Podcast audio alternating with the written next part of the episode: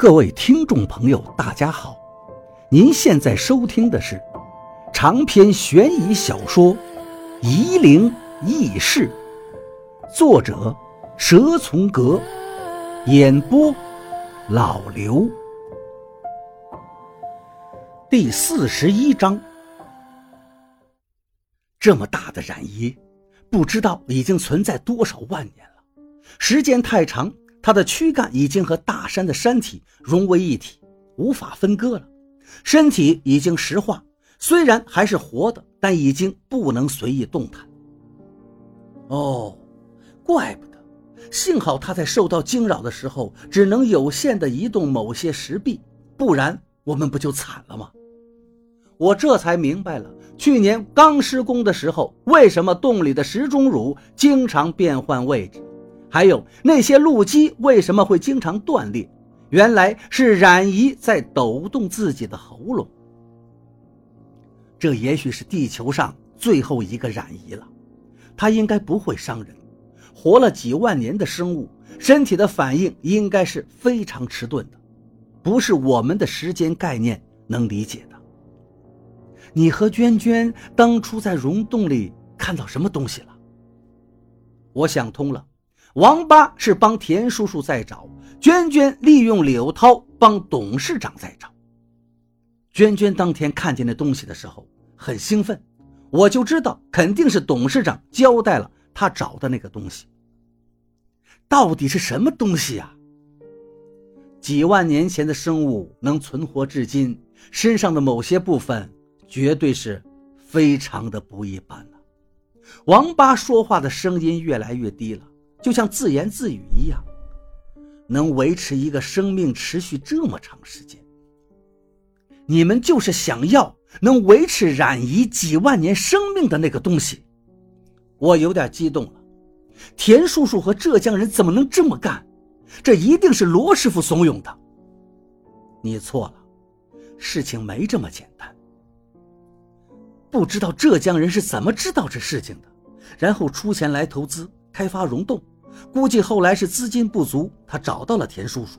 田叔叔在调查投资状况的时候，也隐约知道了浙江人的真实目的。帮田叔叔调查的人，就是你吧？我对王八说道。怎么可能只有我一个人？人多了去了，只是你不知道而已。你们知道了这洞里的东西，是想把它弄出来？是啊。就是那天在洞里，你和娟娟要去摸的东西，却被柳涛拦住了。柳涛也很奇怪，他为什么要拦住我们？肯定是你们碰了那东西，会有莫大的危险，柳涛才拦你们的。从当天柳涛的表现来看，他肯定是知道溶洞里的各种危险的。主席台上轮到杨泽万发言了，他讲的话比较实诚。就说两位老板来村里投资风景区是村里的机遇，风景区搞好了，人来的多了，跟三游洞一样出名，大家以后就都有钱赚了。只要人来的多，做什么都能发财，开餐馆也行，开旅社也行，卖纪念品也行。听着杨泽万口若悬河的说着，我觉得这个社会就是被这种人给弄得乌烟瘴气，为了自己的利益。不惜出卖自己家乡的根源和血脉，杨泽万是村主任，应该很清楚冉姨对这个村的重要性。可他竟然联合外人要破坏冉姨的精髓，从中牟利。他当然是希望风景区继续干下去，他就可以利用职权多捞些好处了。我正想着这些，又听见杨泽万大声说道：“我还有一个好消息。”要告诉乡亲们，我停止了胡思乱想，竖起耳朵听他说什么。杨泽万调了调麦克风，让声音在哗哗的雨声中能听得更清楚。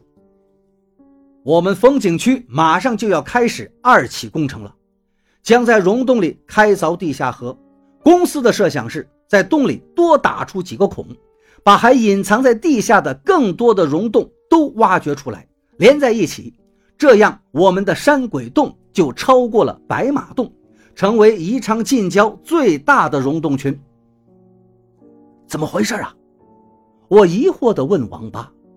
王八压低声音道：“你刚来的时候，田叔叔和董事长估计被溶洞里的那个东西闹得很不开心。后来不知道为什么，这个罗师傅找到了田叔叔，然后田叔叔和董事长就不再扯皮了。董事长还联络了浙江的生意伙伴，继续投资，准备开发二期。这二期和溶洞里的东西有关联吗？你说呢？”王八神秘地笑了。我告诉你吧，我和娟娟看到的东西就是岔洞里的一个血红的石块，印着河图的纹路。这东西是无价之宝，如果把它敲下来，还继续投射红光的话，那到底有多大的好处，我就不知道了。罗师傅知道，我立马想到了，不然田叔叔不会找到他。是罗师傅主动找的田叔叔也说不定。王八虽然是这个口气，但我知道肯定是罗师傅找的田叔叔没错。罗师傅找到田叔叔，然后田叔叔和董事长就不再扯皮了。我接着王八的思路说道：“是的。”王八声音沉重起来，因为他告诉田叔叔和浙江人，血石。只是冉姨喉咙里的一个精华聚集，但冉姨真正的灵体并不是血石。还有比血石更有价值的东西。我接话道：“让田叔叔和浙江老板不再对血石志在必得，那到底是什么东西让他们更感兴趣了？难道溶洞里还有比冉姨更离奇的东西？”你猜对了一半。王八说道：“你别他妈给我卖关子！”我吼他：“这个事情太恶毒了，我知道的多了，情绪有点失控了。你动动脑筋想想，这个洞的名字叫什么？现在叫山鬼洞吗？以前叫喉咙洞。”我脑袋瓜灵光一闪，彻底震惊了。人的想象力太狭隘。永远追不上真实的事物。这么大的一个溶洞，仅仅只是冉姨的喉咙而已。那她的身体到底有多大？对，冉姨的身体已经深深没入了大地的下面，溶洞只是他的头部而已。你知道了吧？更有价值的东西还在地下。所以，田叔叔和董事长又抛开芥蒂，两个人的资金不够，就又拉人进来追加投资。我估计，这都是罗师傅的指点。